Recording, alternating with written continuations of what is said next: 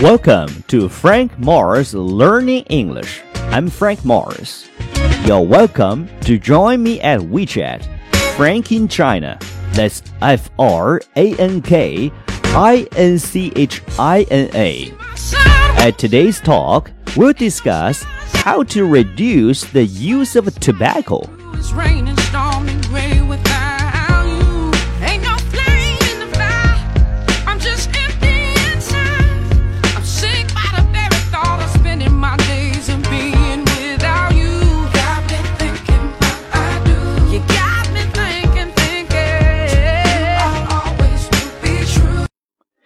Tax on tobacco, best way to reduce smokers. Every six seconds, someone dies in the world, not from traffic accidents, nor because of murders, but from smoking, said the World Health Organization on May 30, ahead of World No Tobacco Day, which is observed on May 31. Each year, nearly 6 million people in the world die from tobacco related illnesses, such as cancer and heart disease.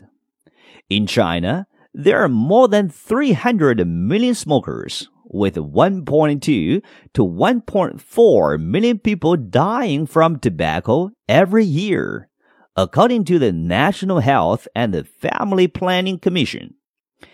All these frightening figures are warning us that action must be taken to help people quit smoking. But how? Tobacco taxes.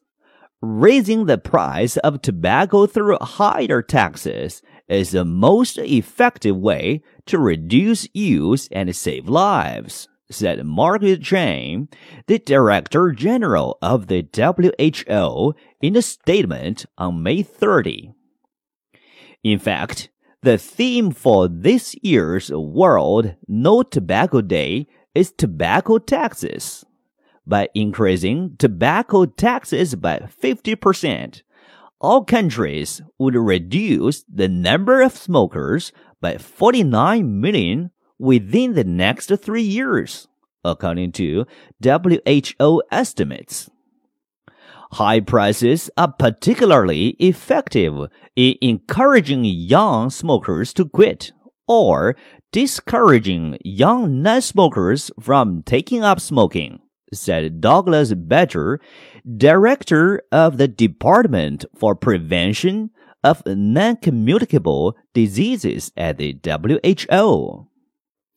Compared with older adults, young people usually have more limited incomes.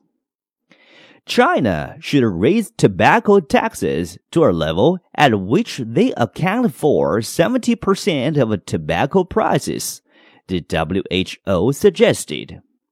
While many experts approve of the measure, others disagree. Higher taxes would lead to tobacco smuggling, said Li Baojiang, an official from the Tobacco Economic Research Institute under China's State Tobacco Monopoly Administration. Higher taxes would also push smokers to choose cigarettes of worse quality or even fake ones, which would harm their health more seriously, Li said. Let's take a look at other means. Tobacco taxes are not the only way to fight smoking. In many countries, tobacco companies are forced to print text or scary graphic warnings on their cigarette cases to warn consumers of the health issues associated with smoking. Compared with written warnings, scary pictures such as images of cancer or black lungs are more likely to put people off smoking. The Daily Mail reported. For some, e-cigarettes are also a means to help smokers kick the habit and reduce the harm smoking causes.